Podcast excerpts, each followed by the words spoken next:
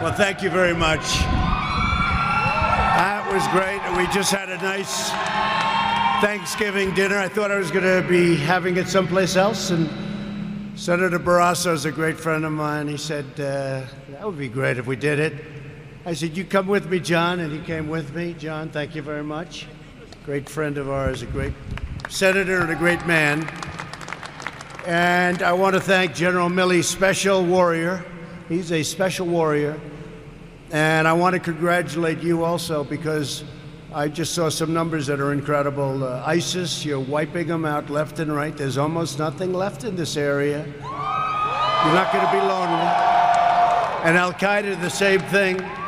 And uh, tremendous progress. And, you know, we have a, uh, very special friend of ours that's here we had a meeting a little while ago. I said, Would you like to come over and say hello to the troops? And he said, That would be such an honor. And I think what I'll do is before I start, I'll bring up the president of Afghanistan, President Ghani, is here. So please, Mr. President, we'd love to have you say something. Thank you.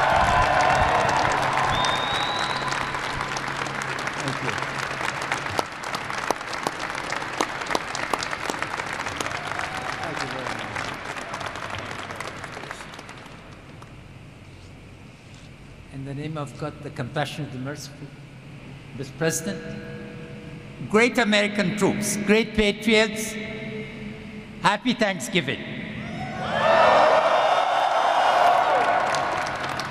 It's an occasion for us to be especially thankful because the President of the United States is here. And he has been the architect of the South Asia strategy and the strategy for wiping out Al Qaeda and Daesh.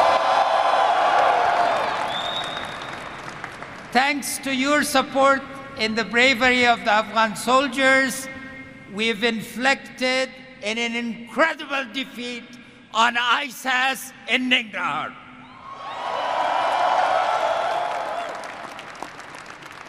Last week it was Nangarhar. In the next three months, it's going to be all of Afghanistan. Equally, with your support, what we have done to wipe out Al Qaeda South Asia is tremendous, and thank you. President Trump, people talked a lot about bin Laden, but what you did to eliminate al-Baghdadi, who was an organizer and not a talker, is much greater accomplishment. Congratulations. I would also like to take this occasion to say thank you to the Gold Star families. 2,298 American men and women in uniform have paid the ultimate sacrifice. This nation will always be grateful for that sacrifice, and we will always remember. And also, 20,585 have been wounded. But since President Trump has been president of the United States, fortunately, we still too a higher number, but only 52 American men and women in uniform have died compared to thousands before. This is a tribute to our joint partnership and to the sacrifice that Afghan soldiers, your brothers and sisters in uniform are making. More than a million Americans have served here in uniform. We pay tribute to their families and to your families. I would like a special request Please thank your families for agreeing to miss you at this special occasion at home and for being here defending United States security and our freedom.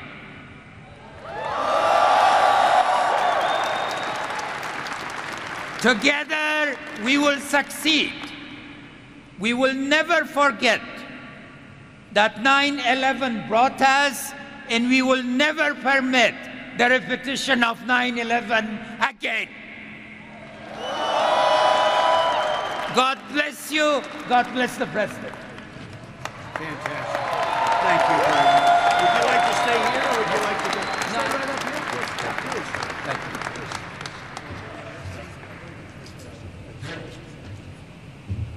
you. Well, thank you very much, Mr. President. 52 compared to thousands, and uh, we're doing a tremendous job. And as you know, a big part of that job is ISIS, certainly the biggest, and Al Qaeda. And we, uh, we've got them down very low numbers. We'll have that totally taken care of in a very short period of time. And we'll see what happens. Uh, the Taliban wants to make a deal. We'll see if they want to make a deal. It's got to be a real deal, but we'll see. But they want to make a deal. And they only want to make a deal because you're doing a great job. That's the only reason they want to make a deal.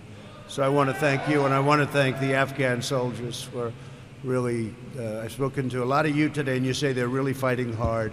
I was very impressed with that, actually. So I want to thank you.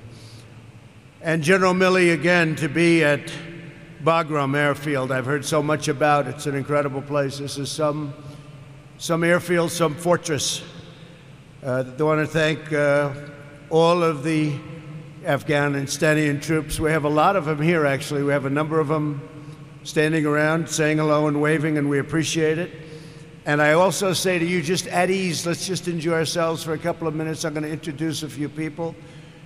But there's nowhere I'd rather celebrate this Thanksgiving than right here with the toughest, strongest, best, and bravest warriors on the face of the earth. You are indeed that. You know, uh, when I took office, if you can believe it, almost three years ago, we were uh, very depleted. Our military was depleted in terms of equipment. You see, right? They were all shaking their heads. That's right. We have all those brand new planes and brand new helicopters and brand new ships being built now, brand new incredible submarines. Probably the most powerful submarines, probably the most powerful weapon in the world is what we're building the form of submarines. Nobody's, nothing's even close.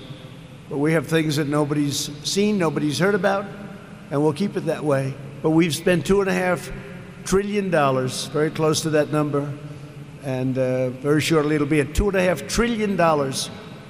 And while I don't love that, you know, what that does to my budget, because I'm a budget person, uh, we don't have a strong military. Budget, budgets don't matter much, do they? Huh? Not going to have to worry about budgets. So, with what's going on in the world today, very important. Two and a half trillion dollars. And nobody uh, beats our great Army, Navy, Air Force, Coast Guard, Marines.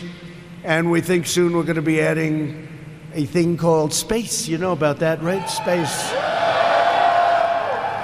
We're going to have space covered very well. We're covering it now, but we have to cover it to a much greater extent. And you'll be hearing about that in the coming days and weeks. I've just come from serving Thanksgiving dinner to some of you. I recognize already some of you in the audience, and with General Milley and the folks. And we had a good time. I then got down, I sat down, I had a gorgeous piece of turkey, and I was all set to go. And I had some of the mashed potatoes, and I had a bite of mashed potatoes. And I never got to the turkey because General Milley said, Come on over, sir, let's take some pictures. I never got to my turkey. It's the first time in Thanksgiving that I've never had anything called turkey, but that's okay. But it looked awfully good, I have to tell you that. I should have started with that instead of the mashed potatoes. I made a mistake. But I hope everyone enjoyed the fantastic meal. It certainly did look good, and hopefully everyone can get some well deserved rest this holiday. Your family, they're home and they love you so much. We flew 8,331 miles to be here tonight for one simple reason to tell you in person that this Thanksgiving is a special Thanksgiving. We're doing so well. Our country is the strongest economically it's ever been. We have never done so well. We have the greatest economy anywhere in the world. So it's nice to know that you're fighting for something that is doing well as opposed to something that was not doing well just a number of years ago.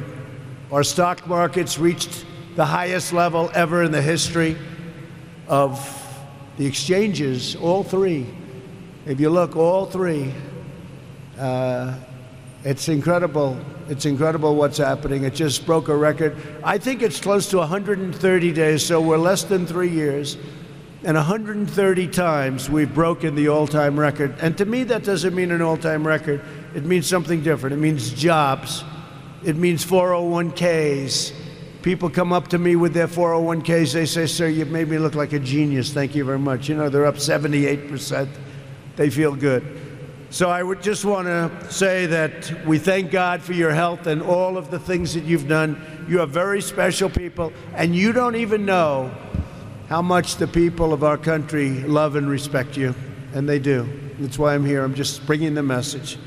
The courageous American warriors in Afghanistan and across the region are leading the fight to vanquish America's enemies and defeat forces of radical Islamic terrorism. I would say it so often during the campaign. That's what we're doing. Together, we're making tremendous progress. Just a few weeks ago, as you know, and as President Ghani mentioned, U.S. Special Forces brought the world's number one most wanted terrorist to justice when the president said more important than Osama bin Laden. I would say that, look, you know, different in a way. He was an organizer. Al Baghdadi was an organizer. He was the founder of ISIS.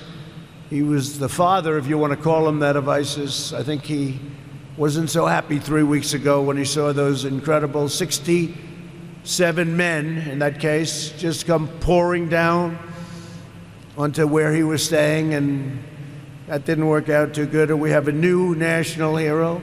You know who that is, right? Conan. Conan is a new is our new great hero. That was and Conan was at the White House the other day. You might have seen it, and uh, it was something. But the animal known as al-Baghdadi, the founder, the leader of ISIS, the man that was trying to reinstitute ISIS because we've defeated, we have 100% of the ISIS caliphate in Syria is now ours. He is dead. His second is dead. His third, we have the sights on the third. I think the third doesn't want the job. The third is saying, you know what? Uh, maybe I'll go work at a store or something. But Baghdadi was a, a savage and soulless monster who raped, tortured, and slaughtered the innocent, including many, many Americans.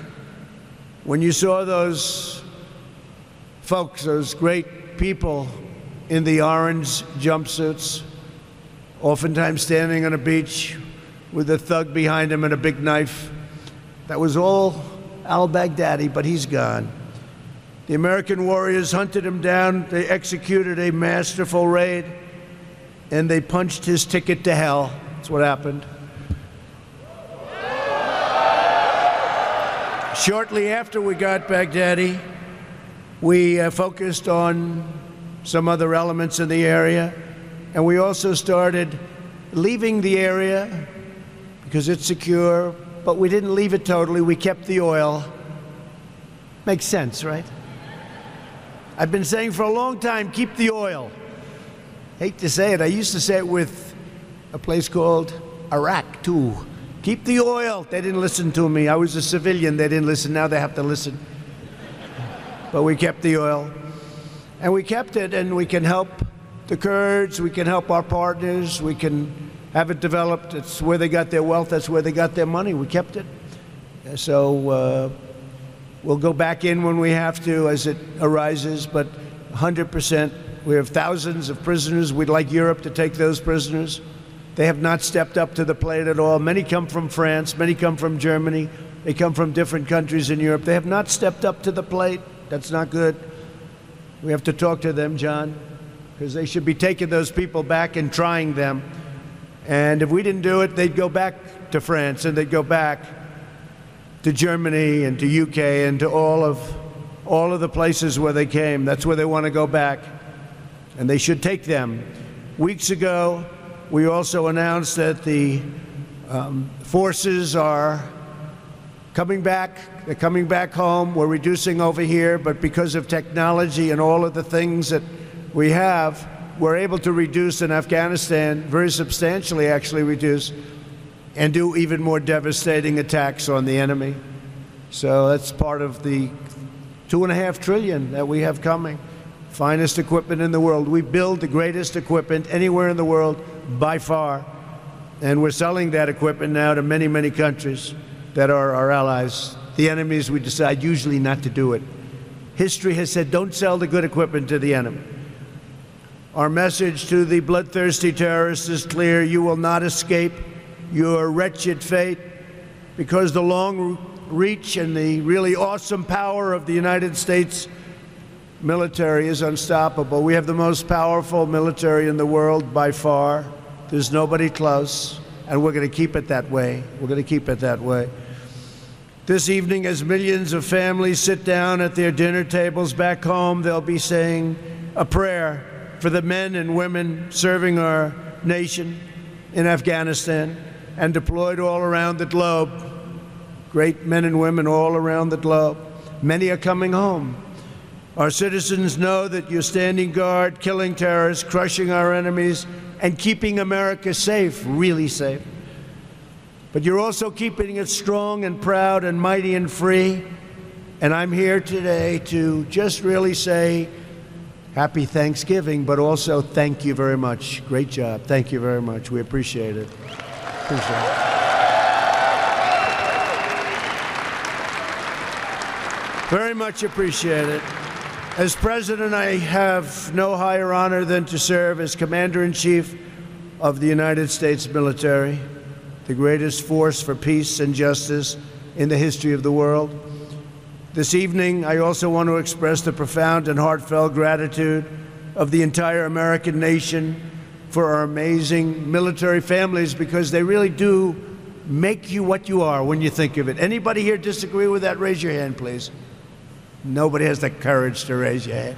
You have a lot of courage, but not that kind of courage, right? No, but it's true. The families, they make you great. The extraordinary commitment and the sacrifice of your loved ones make it possible for all of our families to live in safety and to live in peace. I especially want to recognize several of the incredible patriots with us tonight. These are great fighters, great warriors, great people, great men and women.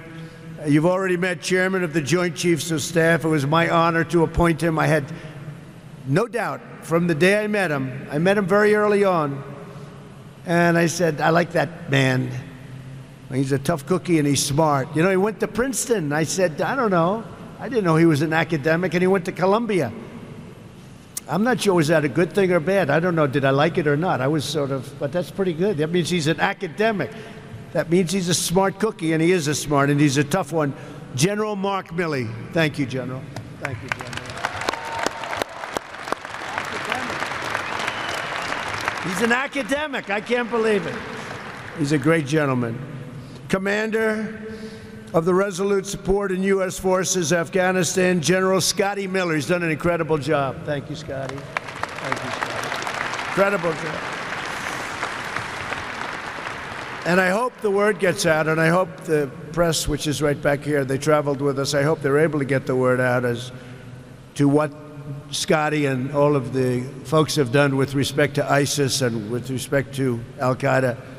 Um, he said they don't want to fight us, sir. They don't want to fight us. But you know what? What we've done over the last 12 months, six months and 12 months, but over the last 12 months has been incredible. And I hope that the media is able to uh, tell our families, tell our friends, tell our citizens, tell the people of the United States the success that we've had.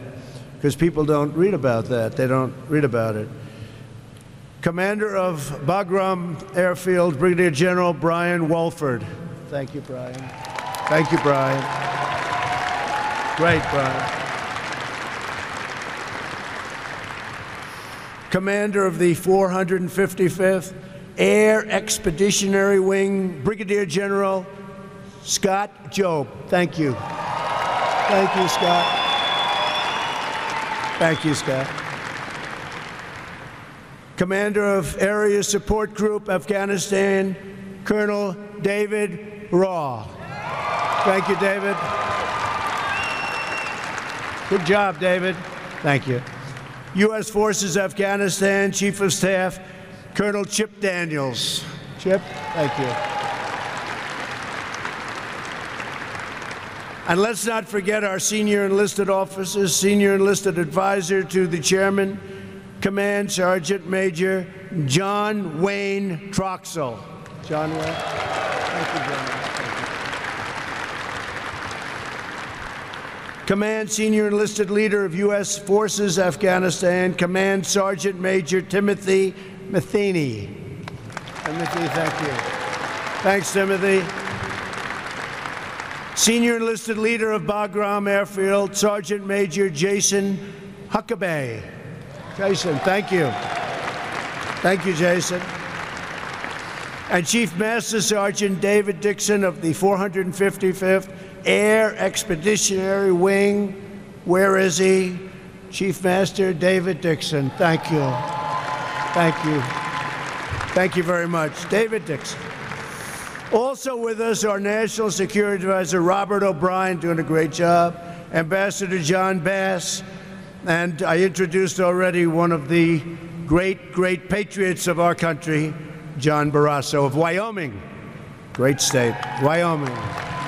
Thank you, John. With the help and the devotion everyone has given here tonight, America is winning again. We are winning like we have not won in a long time. And you know what? We're respected like we haven't been respected in a long time. America is winning again, and America is respected again, and respected at the highest level. We're investing so much money in our military, and we're not going to stop until it's totally rebuilt and complete. Along with a record investment in our military, we've also got your largest pay raise in over 10 years. And I'm very pleased to report that starting January 1st, you will be receiving another 3.1% pay raise. And if anybody doesn't want it, if anybody doesn't want it, just sign up at the door and we'll take it away, okay? Make it a contribution.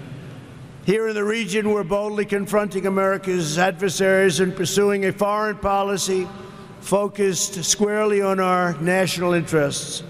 Less than three years ago, ISIS controlled the vast reaches of territory in Iraq and Syria. Today, the U.S. armed forces and our allies have totally obliterated ISIS and its caliphate. And, you know, I was going to leave. We were down to 98%. And I have to say this when I came in, again, less than three years ago, it was a mess. They were all over the place. And I was about set. We'll leave now. We're at 97, 98%. And I got a lot of, a lot of bite back from people that frankly would have been very happy to leave if it was anybody else but me. They said, why don't you finish the job? These are people that would have loved. But you know what? I said, maybe they're right. And we finished the job. We did it very, very quickly and very surgically. So that job is finished. We liberated more than 3 million civilians from that brutal reign. I've also taken action to confront the corrupt and terror supporting dictatorship in Iran. And in Afghanistan, our warfighters continue to serve heroically to stamp out terrorism and to eviscerate the enemies of civilization, because that's what really they are. They're enemies of civilization. Right here at Bagram, you're a logistical hub for all forces in Afghanistan. You are absolutely essential to victory. From this base, the unrivaled aviators of the U.S. Air Force deliver unmatched firepower across the region. When our enemies hear the sound of your jets, those brand new, beautiful jets, they hear the sound of those jets. We don't put too many environmental controls on those jets. Because if it takes away 4% of what we need, we want the 4%. Do you agree with that, everybody? Is everybody? And we're all environmental. But we're not heavy into environmental controls and even pollution controls on our aircraft when it's a fighting jet. We don't want to have any excuses. But when our enemies hear the sound of those screaming engines through the valleys, their terrorist blood runs cold because they know that their demise is near. In particular, I want to thank outstanding airmen from the 455th Air Expeditionary Wing who deliver righteous America thunder anywhere, any place, anytime. Raise your hands. Let me see. Great, great job. Helps to have new equipment, doesn't it? Does it help a little bit? Got nice new equipment. Thanks as well to the skilled professionals of the Expeditionary Medical Group, who run the most capable trauma hospital in Afghanistan. Craig Joint Theater Hospital, thank you very much. Great job you do. Nobody, I'll tell you what, there's a, little phrase that I hear nobody dies today, they live to fight another day. You've done a fantastic job. And I'm told that not long ago, a critically injured soldier was brought here in need of multiple blood transfusions. Within 15 minutes, more than 100 members of Bagram, the community, the base, showed up to give their blood. That says everything you need to know about the men and women who serve here. Thank you very much. It was incredible. They needed it fast, and they got it. They got it. Every day, the fierce soldiers of the U.S. Army are carrying out harrowing missions across this land. The Army marches bravely into danger, traverses perilous terrain, and pumps stunning firepower straight into the face of evil. In particular, I want to thank the men and women of the 10th Combat Aviation Brigade who operate rotary Oh, I know what rotary is, right? rotary wing aircraft across Afghanistan and fly magnificent Apaches like the one right next to me. That is magnificent. And I was just at the uh, at Dover because you had a terrible accident a week ago of two of your incredible people, and uh, I greeted them as they came in on a very big plane, and I greeted their families. I heard they were fantastic people. So thank you very much for that. I know a lot of you asked about them. Their families are doing fine, but that was a rough night for them. I will tell you, it's a rough night for me. It's a rough night for everybody. Thanks also to the 1st Armored Division's resolute support, Sustainment Brigade for, for supplying our forces, the brigade is incredible, so respected by everybody, keeping our military in top fighting shape. You are iron soldiers, they say. Iron soldiers. You think so? Yeah, right? I think so. And among those in RSSB are two sisters, Master Sergeant Elena Gallardo and Captain Carla Gallardo. And uh, I don't know, where are you? Where are you two sisters? Where are they? They're here someplace. Come here. Come. Have you ever spoken publicly? Yes. Give it a sh- She said yes. That's pretty. Please say something, please. Hello, everyone. Happy Thanksgiving. Happy Thanksgiving. Thank you both. Thank you. Thank you. Thank you very much. Thank you both very much. I know that Senator Barrasso is very proud of the fact that Wyoming's National Guard is here at Bagram. Oh, you got them, huh? Where are they? Come here. Come here. Say a few words. Go ahead. Good place. Powder River. Letterbuck.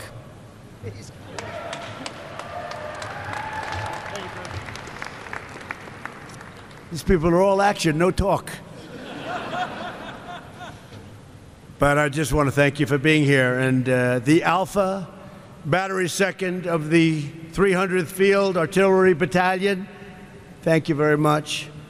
Uh, your First Lieutenant Ira Weimer and First Sergeant Michael Clancy, I want to thank you very much for doing such a great job in leading the unit. Let me also recognize the terrific service members from Area Support Group Afghanistan, JTF Parwan, Task Force Cobalt, our Theater Reaction Force Fury, Task Force Griffin, Task Force Hellhound EOD. Where are you? Task Force Loyalty. I like that. I like that. Name. Task Force Hickey No. Hickey No. Hickey No. Where are you, Hickey No? Hickey No. That's That's great. Warfighters, keep up the great work. Really keep up the great work. That's fantastic. And we're glad we could mention most of you. I, I know we left somebody out. Did we leave anybody out? I agree. Who else? Together, we're all very proud of the part the most feared and lethal fighting force ever assembled has played toward peace. America's military dominates the sky. Nobody can dominate the sky like we do. We have the new F 35s coming out, stealth, and even super stealth. Uh, it's hard for the enemy because there's one problem they have you can't see the planes. It's always tough to fight a plane when you can't see it. But America's military dominates the sky, you dominate the sea, you dominate the land, you dominate space. You will not be deterred, and you will never, ever be defeated. The United States never seeks war. We seek peace wherever peace can be found. We want peace. We do want peace. I want peace more than anybody. You know, they said when I was elected, oh, we'll be in a war in the first day, right? Remember that? No. But when we do, and if we do, and I hope we never do, we will win. We're going to fight to win. We only fight to win. We only fight to win. But if we are forced, we will avenge the enemy with overwhelming power and we will win like the old days we won. Then we went where we sort of played for ties, but we don't play for ties anymore. We don't do the tie thing anymore. Is that okay with you folks? Is that all right? Victory on the battlefield will always belong to you, the American warrior. In the long run, of course, the future of Afghanistan and nations across this region will not be decided on the battlefield. Ultimately, there will be need to be a political solution, and we're working with the president and we're working with a lot of people right now on a political solution decided by the people of the region themselves. But rest assured that my administration will always be committed to annihilating terrorists wherever they appear because we don't want them in our country. We're going to tell them, get the hell out, and we're doing it all the time. Get them out. And we will continue to work tirelessly for the day when we can bring each and every one of you home and safe to your family. And that day is coming, coming very soon. In the 18 years since the attacks of September 11th, thousands of American patriots have left their everyday lives and cherished loved ones, put on their uniforms, and flown here to Afghanistan. Some of our brave warriors have made the ultimate sacrifice. We honor their memory today, and we will always honor their memory. Like all of them, each of you came to do your duty. You came to defend American liberty. You came because our nation needed you, and they needed you right here. The men and women of our military are totally loyal to our country, and every day I am president, America will always be totally loyal to you. I just want to finish by saying that with your courage, we will continue to pursue America's enemies to the ends of the earth, greatest in the world. We will chase them down. We will get the terrorists. We will break their will. We will not give them rest. No break and no way out. They won't have a chance. As long as America's soldiers, sailors, airmen, Coast Guardsmen, and Marines are on the mission. Our nation's adversaries do not have even a small hope of victory. Together, we will preserve our freedom, we will protect our homeland, and we will always defend and honor our great American flag. I want to thank you, Bagram Air Base. This is a special place, a place that everybody talks about in our country. What you've done here and what you've built here is powerful. And I just want to say next year we'll be having Thanksgiving together. It may be back in the United States because you've done so much work here and you've done it well. God bless you. God bless our great country. God bless everybody in this room. Be safe. I will see you very soon. We will be back. We'll be back, and we are coming back as a country like nobody has ever seen. When I'm greeted and I'm often greeted by leaders of the world. They start off by saying two things Congratulations on what you've done with your country from an economic standpoint. We've never seen anything like it. And, sir, congratulations on rebuilding your military, and that's what we've done. God bless you all. Thank you very much. Thank you.